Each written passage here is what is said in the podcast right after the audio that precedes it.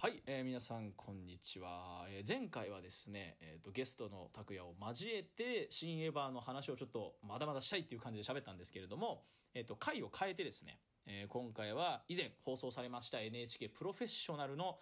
庵野秀明スペシャルの感想をちょっとさらっと語ろうじゃないかということで回を分けてみました引き続きよろしくお願いいたしますはい、よろしくお願いします。はい。てな感じで、えーっと、今日、えー収録してるのが3月の、えー25日木曜日なんですけれども、えー今週の頭の月曜日にです ね、えープロフェッショナルの安藤秀明スペシャル、まあ、リアルタイムでご覧になりましたかそうだね、リアルタイムであの時は家で見てて。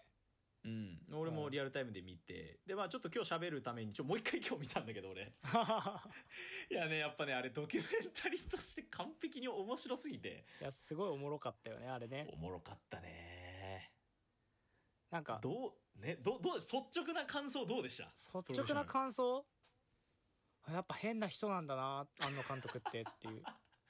いや本当そうだよねまあでも、ね、あんだけ、その、エヴァ自体も、まあ言うて変な作品だし、いやもうめちゃめちゃ変ですようん、だからやっぱ、まあ普通の人じゃやっぱ作れないんだなっていうのは、いや普通の人じゃないとやっぱ作る普通普通やっぱ普通の人じゃ作れないよねうん普通の人じゃやっぱ作れないしやっぱあの人間性あってこの作品なんだなっていう、うんうん、って感じはなんかすごい納得したあの親親を見てさ子供こういう風に育ったみたいな はいはいはいはいそうそんな感じいやそうだよね本当に、うん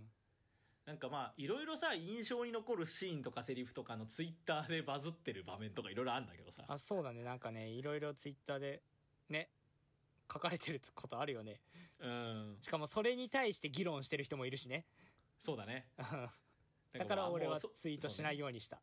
うん、なんかもうなんかもうプロフェッショナルまで見て議論してるとかもうオタクどももう素直になれもっとって俺はそうそうそうそう結局もういいじゃねんあのそう結局ねそうやって新エヴァを見てもなおエヴァを卒業できないうんい輩が たくさんいるっていうやそうなんだよね そ卒ういう業現できない実をね方浮たきち彫がりねに、うん、させてますねうんうんおもろいないや俺も本当そうで はなんだろう安野が変な人なのは重々承知なんだけどいはいやっぱあそこまでやっぱ制作側に密着してる映像なんてないですからいやないねあ本気でやべえやつなんだこの人っていうう、んてかよく NHK もその4年間耐えたっていうか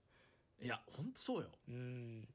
本当なんか NHK のスタッフ制作会社のスタッフが本当すごいと思うだって普通 NHK に自分に密着してるわけじゃん NHK ってだかうんらプロフェッショナルってその人に密着するわけだからそうだねだからなのに自分撮ってて怒られるっていうね NHK がいやもうさ 僕撮っても面白くないとかさいやでもあなたそれで OK 受けたんじゃんって いう うんうんうんいや本当やばいよなもうなんかだってさあのおもろいなって思うのはうんその自分のイメージ通りに作ったって何も面白いことないですよとか言ってたじゃんずっとそうそう言ってた言ってたずっと言ってそたうとかなんかそう自分の外にあるもので表現したいとかいろいろ言ってたのにそそのあのちょうど東宝スタジオであのモーションキャプチャーやってる時にううんうんうんうん鶴巻さんかな誰だったかはちょっと定かじゃないんだけどうん庵野さんはこうなった方がいいのにと思った瞬間あの人はクリエイターになるんですよって言ってたんだよねうんうんそれもう本当にさプロフェッショナルの演出にケチつけてるのもその通りでさそうなんだよね作品が面白いと思っ面白そうに見えなくちゃ困るんですよって言うっんてた、うもんうそれももうなんつうのその庵野のクリエイター魂というかそうだねやばい人だなこの人っていういやなんかまあ俺もなんかいその2回目見てないのよその実家で見たからうんその今東京の家に戻ってきてるからそのうん録画のやつがないから見てないんだけどうんその実家で見てる時にその親も一緒に見てて、うんで俺この人やばいねっつってうんうんうんうん やっぱ変な人なんだなって言ってで親は全然エヴァ興味ないから誰みたいな、誰この人みたいな感じで見てていうんうんやでもなんか終始あやっぱ変な人なんだなってずっと思ってたそうだね本当にそううちのねえっとねお母さんはままあお父さんとか俺弟はめちゃめちゃ好きなんだけどお母さん全く知らないから、うんまあ、知らなくても普段から NHK とか見てるから、まあ、ずっと見てたんだけど一緒に、うんなんだろうやっぱその全くエヴァとか知らないうちの母ですらやっぱ、うん やばいねこの人 いやずっと言ってていややべえなって思うよあれは、すごいよねうん俺初めて見たもんマジプロフェッショナルで NHK 側のスタッフにダメ出しし てる人いや本当そうだよ 本当そうだようね、んなんだろうあの今日見て改めてオープニングやばいなと思ってさオープニングなんだっけどんな感じだったっオけープニングさあの「てんてんてん」あーそうそうそうそうてんって流れながらあの宇部新川駅を疾走する安野のカそうッだトかそうらだ始まそうるだであの密着を始めてすぐ我々は誘ったこの男にあの安易に手を出すべきではなかったとっていう あれだよナレねーシスョンがマ入るホ片手にそう爆そうそう走してるとこだよね爆走してるやつもうあんなとこから始まる面白すぎるでしょあんなカットから始まる しかももう年齢あんな高いのにさ庵野監督年齢めっちゃ上なのにあれ、うんあれをあれを走ってる庵野監督ももおもろいしさうんそう面白い面白いそれを撮ってる NHK のしその職員を想像するともっと面白いんだよねもっと面白いね確か にうんうんうんうんそうなんかやっぱりエヴァ自体さやっぱ安野好きというかやっぱエヴァ好きからするとその安野の中にあるものというかそう安野のね分身みたいなものが具現化したものがエヴァじゃないそうだねっていうのはそのファンの中で言われてるわけじゃんなんうんすごくそれの答え合わせをすごくしてくれた気がするのよすごく今回そうだねエヴァ外伝みたいな感じだったよねうんなんかもう一個の「エヴァンゲリオン」を見てるかのよううな、んいやもしかしたら そもしかしたらっていうかそもそも「エヴァンゲリオン」自体その庵野監督の外伝みたいなとこだよねあそうそうまあそもそもそもそうだねうんなんうか、ん今までその考察でこの登場人物は誰々その庵野監督の身近な誰々を投影してるとかよくさうんなんか言ってる人もいたじゃんうんいたねツイッターとかで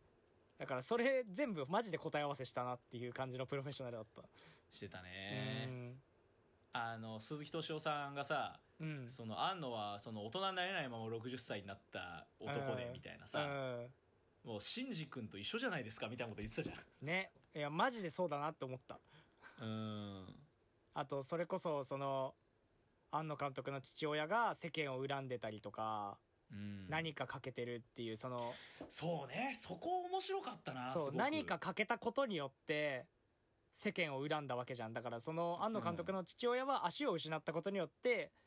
なんで自分が理不尽な目に遭うんだっていうことで世間を恨んだわけじゃん。うん、でバリバリもうエヴァの言動はさ優位を失ったことによって世間を恨んだわけじゃん。そうだね。世間を恨んだっていうかまあそんな感じじゃんうん、その世界で一人で生きてく自信がなくなったっていうことも言ってたしそうだねうん新新エエヴヴァでァではもうそこまで言ってるね。そうだからその周りの世界が怖くなったっていうかさそういうわけじゃん、もうバリバうリんその父親をそのまま父親の役に持ってきたんだなっていううん。だし、まあやっぱそのそもそもその何かが欠けているものがいいと思う原点が父親の足が欠けているというところにあるっていうバックグラウンドがまずすごく興味深いし、ねなんかそういうのも含めてすごく本当に自分なんだなっていう「エヴァンゲリオン」という作品自体がねそうだねおもろってなっためっね。ちゃおもろかったねしかもそのなんだっけ父親のせのその世間への恨みはやっぱ自分にも当てられてましたしみたいなうん、言ってたとこであめっちゃシンジ君じゃんっていうあーそうだね。そうだから結局だからエヴァに乗れるパイロットであるシンジ君をさその、玄道はまあその生かしておくべきかどうかが分からなかったみたいな最後言ってるけど結局利う用、んうん利用した形になるわけじゃんうんうんうんだからなんかあやっぱそのなんなんて言うんだろうその自分に当てられたその世間への恨みっていう部分をそういうとこでなんか書いてんのかなみたいな別に俺は本人じゃないから分からんけどうんうんうんうんうんなんかそんな感じはしためっちゃまあそういういろいろ見方もできるよね。そうそうそうそううーんなんだろうなぁとあのもう奥さんってさうんマリだよねいやそうよ本当にえだってどこにいても見つけに行くからねっていう迎えに行くからねだっけなんかマリーが言ったシーンあったじゃん、そううん、あったね。もうまんまじゃんまんま。だって奥さんが、えっと、今日メモったんだよ、俺。みんながいなくなっても私はいなくならないって言ったらしいんだよね。うんマリじゃん、それ。マリだよもう、巻波マリイラストリアスは、庵野もよこじゃんってい。いうやそうだよ眼鏡かけてるしね。うんまあ、そもそもさ、結構もう、まあ、このドキュメンタリー放送以前からさ、うんそれやっぱその、9以降の、その、うつ状態の庵野さんを助けた奥さんっていうのも含めて、その、うんマリと、あの、庵野もよこを、うん、えっと、重ねる考察っていうのはすごく多かったんだけど、あマジでそれの答え合わせにもなってて、 あね笑っちゃったもんな、ちょっと。もろこすぎて。でもなんかあのなんだっけかなそのわからないもの嫌いなんですよあの人みたいなうん。言そうってだるね。シーンあったじゃんわからないものにすごい警戒心示すんですってうん。そこの部分に関してはその部分はめっちゃあのなんて言うんだろうな綾波に投影してるのかなっていう、あー、知らないものを警戒するね。そうそうそうそううんうんうんうんそこの自分の部分を綾波としてのキャラでなんかその表現してんのかなとか思ったりしたはあなるほどうん確かになあのズッキーニ怖がるくらいとかウケんもんなマジでそう漫画本当かよそれそう本当かよマジでって思うもんなでも綾波もズッキーニ怖がりそうじゃんうんそうだね何これって言いそうだもんねそう、これは何って言いそうだしうんだからそうすいうごい人間だからがそうああいうキャラ描けんのかなもしかしたらそのエヴァパイロットその全員庵野庵野監督説いやあるよ本当うに、ん全員何かしらの案のの中の何かを具現化した存在そうっていそのううはそう本当そそううだとそう思うそだからあのやっぱエヴァが本当に終わってシンジが成長したっていうううんことに対してやっぱあんのもすす大人になったんだなっていうのも本当言葉通りそうでそうだねやっぱそのシンジ君が成長したってことは100%それはあんのが成長したってことじゃん。そうだねだからかけだから成長したからかけたんじゃないうん、のそれをなんかねすごくう裏付けになったというかそれの。うんだってなんかあんだけさエヴァには思い入れがないですとかうん自分の中にあるものなんて面白くないとか言ってるくせにうんそのそうだえーっとでこのメモったのが、えっと「作れないことはあっても作りたくないはなかった」とかうんえっと「始めたからには終わらせる義務がある」とか「終わらせられるのは自分が少し大きくなれたから」うんで自分の中にあるものが作品になあるから本物になるとかう、いんやもうあんのお前マジで成長したなお前ってすげえなお前って言いたくなったもんねねあのアニメの「おめでとう」のとこからすごい成長したんですねねえでもある意味本当に今みんなおめでとうってあんな感じでいやそうなんじゃないおめでとうそうい今本当そうだよねい逆やにそうだねみんな映画館行って終わったっつって今うんでもみんなパチパチっつっておめでとうおめでとうっつってそうだってあの終わり方だってさ、うんシンジがさ一人じゃなくてさ、みんなを受け入れる世界を望んだっていう終わり方でパーッとこう世界が開けておめでとうで終わるわけじゃそうだねんお一緒じゃんそんなの今の状況とね今の状況と同じよねえそすごっ何それうだから今今だから庵野監督は あのアニメのその意味わかんなかった最終回をあの自分で体現してるのよ体験したんだよねそすげえすごいな私小説的な、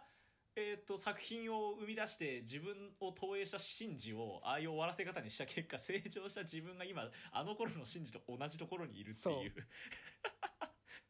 だからエヴァみたいにおもろいなループしてるよもループしてるう、ねす ルーごいプねしてるループしてるいやーすげえ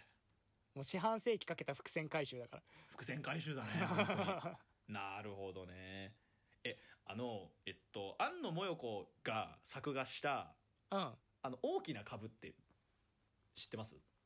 え全然知らないですあのーまず奥さんのことがあんま分かんなくてあなるほどなるほどそうテレビ出た時にあテレビ出たっていうかプロフェッショナル見た時にあこのこういう人なんだっていうう、ん、あ漫画家なんだみたいなそね、うそうそうそうあの、監督不行き届けとかね。そうなんかそのなんていうのそのクリエイター同士のカップルだったんだっていうそう、あ、そうだね、確かに。そうそもそものうんうんうんうん、あのちょうどあれなんだよえーっとこの漫画がすごいってあるじゃんあああれの最新版のねえっと女編でねあの安野萌子2位取っててあそうなんだそうすごい今話題になってるへえ普通になんか読みたいなと思って今度買ってこようかな確かにて思ちょっってとるんだけど読みたいあのカラー、まあ、スタジオカラーのうん公式の YouTube にうんえっ、とね何年前だったかなちょっと忘れちゃったんだけど「大きな株」っていうアニメーションが投はいはい稿はされていはていこれあのまあその安野萌子が絵作っててうんでその安野萌子を投影したこう赤ちゃんみたいなキャラクターがいてうんで、えー、とそれが林原めぐみが声優やっててはいはいはいで、えっと安野役のそのおじさんみたいな人がいるんだけど、うんそれのあの声優を山寺宏一がやってんだよ。山寺宏一なんだそうだからへーちゃんと,、えっとだから、えっと梶さんとうん綾波の2人でうんはその監督風紀届の、えー、とアニメもその2人でやってるんだけいど、はいはいそれをやっててそれうんどういう内容かっていうと、そのある日おじいさんはって言って、うんそのおじいさんが庵野でおばあさんが庵野もよこっていう立ち位置で、はいはいはいその、えー、と畑を作るっていうのをエヴァのアニメを作るっていうのに例えて。うんえー、と畑を作ってすごい大きな株が取れたんだけど、うんえっといろんな仲間を集めてまた大きな株を育ててはいはいでやっとすごく一今までで一番大きな株を育てたんだけどうんあのおじいさんは心を病んでどこかに旅立っていきましたみたいなはいはいはいはいその球を作り終わった後に鬱になっちゃってああでその後その「シン・ゴジラ」を作ったことであの人は心が復活しちゃうわけよ。そうだねっていうくだりを全部その「大きな株」っていう昔話っぽくデフォルメして伝えてるアニメがあるのよ。へえすごそれすっごい面白いからぜひこの後見てほしいんだけど。ああ見る見る見るそうあれを見てるとよりあやっぱ本当だったんだっていうかえー、すげえそれあれもすごい面白いよすげえなそんなことあるんだそうそうそうそうそうそうそのまあ奥さんから見たその庵野秀明の、まあ、心の移り変わりというかへえそうとかほら、うんあのその間にさ「風立ちぬ」もやってるじゃんあの人風立ちぬやったんだあの風立ちぬのほら主人公の、えー、と声優かが庵野秀明だからあそうなんだそうそうそうそうそうそう俺ら風立そちれもあのぬ見てないよあやっぱこの庵野秀明という男を知った今ぜひ見ていただきたいへえあの人がジブリの声優やってるってだけでもおもろいから。おもろいねそう。あの、そうなんだよね。あの、宮崎駿とか鈴木敏夫が、あの、庵野秀明を主人公の声優にしようっていう決めるくだりがあるんだけど、ドキュメン、ドキュメンタリーみたいなので、その映像残ってて、マ ジそう、それ、庵野がいいんじゃないかなって言った瞬間に、広告代理店の人たちみんなドン引きしてんのめっちゃ面白い。そりゃする よそうそう。そうそうそうそう。高橋それ俺結構一生好きなんだよね。高橋一生とかじゃないんだっていうねじゃじゃないんだよ。やばいよね。庵野秀明だよ。庵野秀明をさ、ジブリの声優だよ。しかも声優っていうねしかも主役っていうそう。受けるよな。まあ俺は好きなんだけど、すごく。 それビビるわ俺が取引先の人だったらもう椅子から転げ落ちるそれうん。やばいやばいやばい、やめてやめてってうなるもんね、ーん やばそう。だまあ、そういう裏側を安野もよこさん視点で描いたアニメがあるので、えちょっと気になるみちょっと見てみます、ぜひぜひ見てみてください。だからそういうのの結構裏付けにもなったなはっい、てはいいうはいはいふうに感じだなあとなんだろうやっぱりその「新エヴァ」の中ですごく A パートと D パートがすごく印象的なわけじゃんそうだねそりゃあかやっぱ書き直してたんだっていうかんまあ、今回 A パートと D パートが長いじゃん長いねだから上映時間が長いじゃん長いねまあ今までだあんったらさ、うん BC と D ちょっとで終わってたじゃんてかむしろ今までだったら BC もうちょい長いよねああそうだねそうだねあその通りその通りうん BC 長くて D のパートがほんと10分15分ぐらいの最後のうんとこでなんかエンドロール後何かしら映像あってみたいなう感じのなんかてか普通の映画もそうじゃんんそうだねそうだねだけどなんかああ A パート D パート長えなっていう単純に、でさそこがさやっぱ長いし説明的だなって思ったのもやっぱその脚本をさうんやっぱ理解されてると思ってたけど思ってた理解されてないから困ったってってやつ、うんっそれで書き直したじゃんてことは多分最初に書いてたやつは説明されてなかったってことだから やっぱあの昔うんの急激ではないけどまあやっぱ難しかったんだろうねう、んうん誰が見ても分かる内容ではなかったんじうんやっぱそれはだってカラーの人らがそう思ったわけだかゃらなねい、うんだからそう考えるとさやっぱみんなに理解してもらうものを仕上げてきたわけじゃん逆に言ったら、うんそうだねそれもやっぱ成長だよねいやすごいよやっぱそんぐらいやっぱその終わらせるという執念に燃えてたんだなっていうかまあ終わらせたかったんじゃないいやガチ終でわらせたかったんだろうねだってもう今はもうだってこれを終わらせたら好きなことしか残ってないじゃん「新ウルトラマン」とかそうだね超楽しみだね、シン・ウルトラマンもいやもう「新ウルトラマン」超楽しみよマジでうーんやばいねもう俺はあのー巨神兵東京に現る」をちゃんと映画にしてほしい、あーわかるそれあれもうちょっとドラマチックにちゃんとやってほしいよねそうてかもうナウシカをなんなら庵野監督でもう一回なんかその実写じゃなくてもアニメでもいいからなんか、ナウシカじゃないんだよねナウシカはあの宮崎駿のナウシカがあるからそうだねいいんだけどその巨神兵の話をちゃんとやってほしいんだよねああなるほどそのまあ新ナウシカじゃないけどそうそうそうそああいう物語をあのテイストでしっかりやってほしいうっていそううそうそうそうそうそれはマジでわかるなだから結局その巨神兵が覇権を握ってた時代が終わってのナウシカじゃんそうだねだからその覇権を握ってた時代のとこをそのアニメでもいいしその実写でもいいからやってほしいっていうはいはいはいはいわあいいねそれねそいいなだからまあ好きなことができるようになった安野が次に何を生み出すのかってのは何年後になるかわかんないけどういやすごい気になるよねすごい気になるね確かにでももしかしたらまた四半世紀かけて80庵野監督が8090になる頃にまた伏線回収するかもしれないけどねいやそれはね十分考えられるんですよねそれなるほどね未完の作品で終わるみたいな、いや終わりそうなんだよな怖いよねそれはそれでだって作品のために命投げ出す覚悟でやってるわけだからいやそうだよあの人本当に60であれなんだからてか逆にその覚悟でさ作品ずっと作り続けてきて60まで生きるのすごくない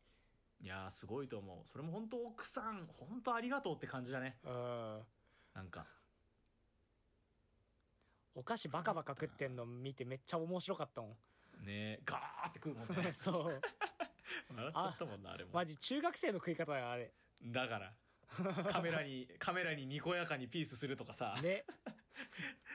面白いよな本当にあの人本当に子供のなんかそのまま大きくしたみたいなうん本当そうなんだろうねね思ったなマジでそれはいやーいやマジででも本当にエヴァその俺はエヴァ遍歴が短いからさ、うんうん、もうマジでもうエヴァ終わって、まあ、すぐ、まあ、シン・ウルトラマン今もうやってるしうん、もうなんかもういろいろやってほしいマジでそうだねいいや本当そう好きなものをたくさん作ってほしいねなんそかうで大体庵野監督好きなものってさなんか例えば「ゴジラ」だったり「ウルトラマン」だったりその巨神兵とか、うんその巨神兵好きっていうか作画やってたりしたじゃんうんでそういうものってなんかさ今逆にそのレトロブームみたいなので一周回ってなんかまたさ、うんブームみたいになってんじゃんそうだね そうだからなんかなんか図らずしも時代に合ってるっていううんいか、やそれはもうもうそのアナログ的な良さみたいなそのうがそうそうそうそうなんか結構叫ばれてる中実は安野のやりたいことって再び時代と一致し始めてそるうんじゃそなういかそうそうなるほっどてのもあるしだからめっちゃ見たいんだよねそうだねそうだからなんかほうそう本当に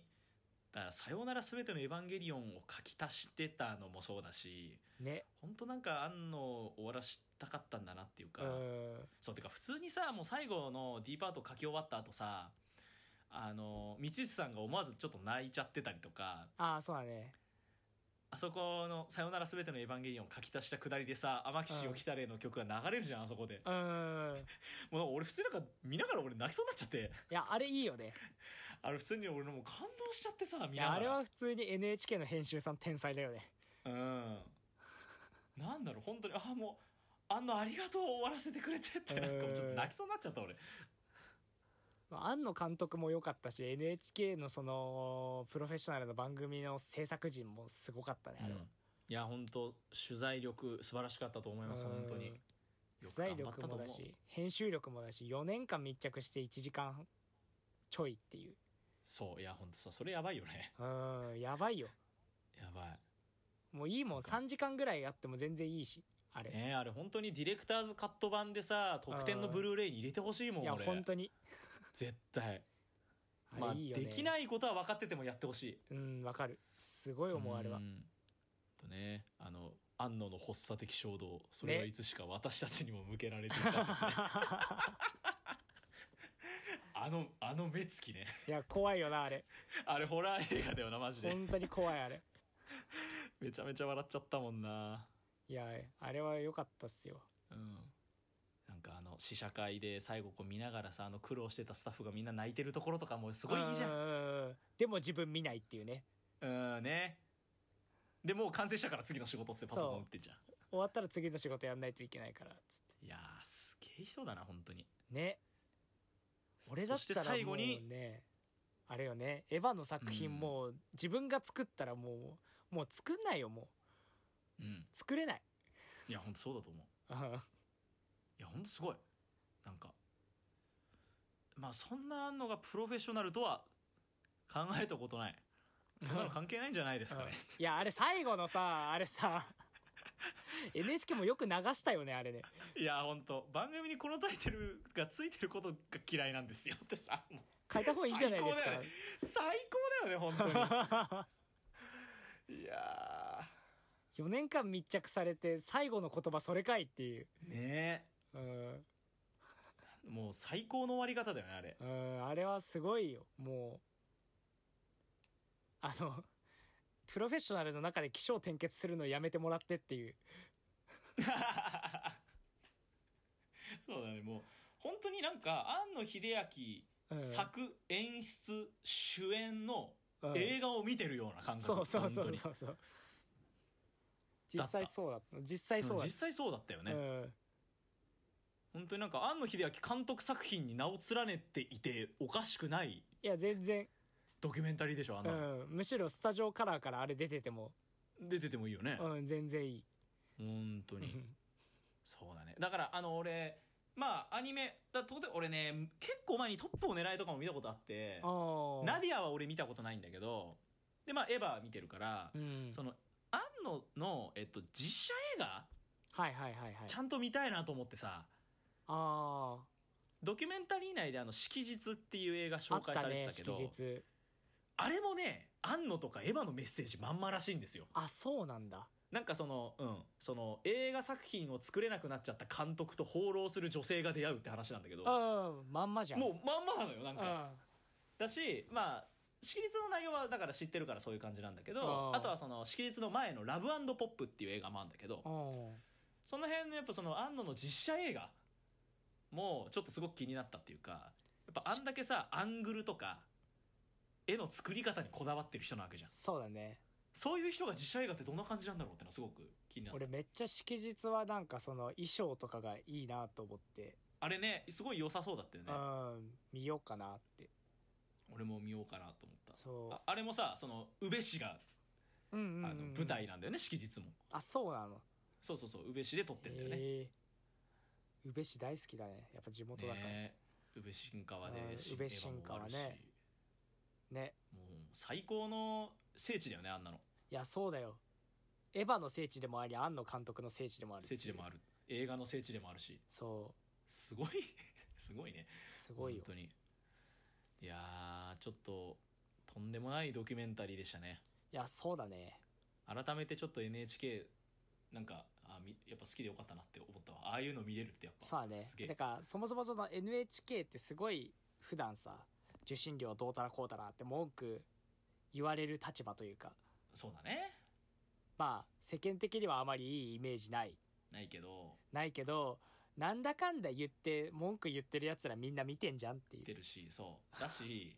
俺はそもそもう、うん、でもねやっぱね俺は思っちゃう確かに受信料とかね高いかもしれないよ確かにあまあみんな見たい見ななんつうの見たくない人も払うような、あえーシステムは確かにちょっとあれかなとも思うけどただ無料で民放のやつ見てるよりはやっぱねお金払っってでも見る価値はあると思うそんぐらいやっぱねてかコンテンツ力高いからうん NHK っていや今回のプロフェッショナルに関しては民法絶対できないじゃんできない絶対できないからねあんなのうん絶あれは対やっぱ NHK だからできるよねそうそうそうあれはそう NHK だからこそなんか取れたし取れたねそうなんかああれはすごい良かったなと思ってうんあーちょうどさ昨日かなうんあ昨日がなんかまたプロフェッショナルやっててあそうなんだそれが昨日はねサンドウィッチ版スペシャルだったのよへえすごっそれも1時間15分ぐらいやっててうんそれもまためちゃくちゃ良くてさやっぱね面白いんだよいいあの俺全然プロフェッショナル関係なくなるけどあの72時間密着する、あドキュメントの話そう俺あれめっちゃ好きなんんだよねうんわかるわかるそうあのサービスエリアとかあとコインランドリーとかうん、うん、俺ゲームセンターの回とか見たあうんなんかいいよねあれあうんおもろいんだよねおもろい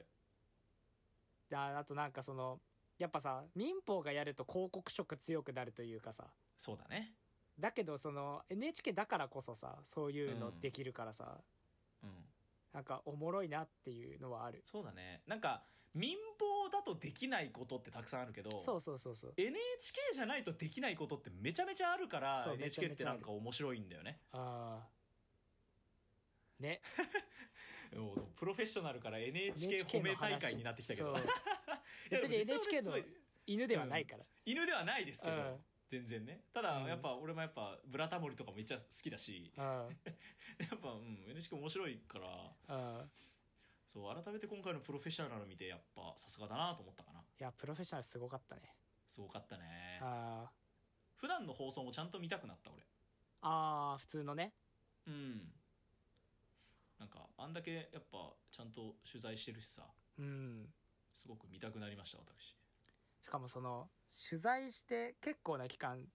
取材したりするじゃん、そうだねそれをさちゃんと編集して毎週毎週やってるのすごいよねいやマジですごいと思ううんしかもリそアルのタイムでやるからねそれ全部そうリアルタイムでやるしそのなんだろう取材する人を見つけてくる時点でまずすごいじゃんいや本当そうだと思ううん1時間の放送にさ値するプロフェッショナルを見つけてくるわけじゃんそうそうそうそうそれまずすごいよねだってなんか民法で出てるなんかなんちゃってプロみたいなうん 人じゃなくてさなんかちゃんうんと本当にその1時間15分の中でこの人プロなんだなって伝わる人を見つけてくるコンテンツ力すごいよねそうだねいやあー本当その通りだと思うあ素晴らしいと思います本あ当にいやーいやおいいや面白かったですね本当に面白かったっすよかったね本当に新エヴァ外伝というか安野外伝というかそうだね面白い回でございました面白かったっすねえーそうだねとりあえうずん新ウルトラマンかな、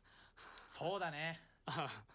新ウルトラマンを待ちましょううん本とりあえず当新ウウキウキでルトラマン待ちますいやもう楽しみよマジで、マジで楽しみだねうんとりあえずちょっと本予告とかが出るのをちょっと夏初初夏あたりまでちょっと楽しみに待って、そうだねえー、行きたいと思いますねはいはいそんな感じではい閉じたいと思いますはいありがとうございます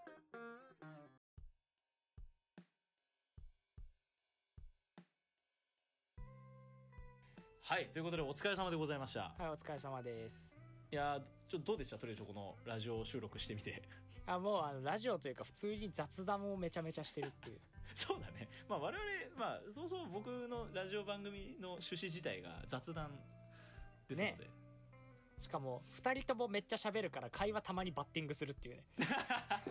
いや本当その通りなんですよそう聞いてる人からしたらあの聞きづらいけどこっちとして聞はきづらいと思うそうこっちとしてはめっちゃ楽しいめっちゃ楽しいそう本当にそうそうそうそうそうそうなんかやっぱ趣旨として俺そもそもこのラジオを始めたきっかけっていうのがはいはいはいちょうどその去年、えー、と春先ぐらいで、うんえっと、すごく映画を見るようになったんだけど、はいえっと、大学もないしはいあんま外にも出れないから、はいはいはい人とそういうエンターテインメントを共有する場所がなくて嫌だったのよまたわかめっちゃわかるわそれはそううんだから、せめて自分が映画好きの友達と食べることでうんそのダベリを発信することでなんか同じき気持ちの人のなんかよりどころになればいいなっていううか、んそういう気持ちで始めたんだけど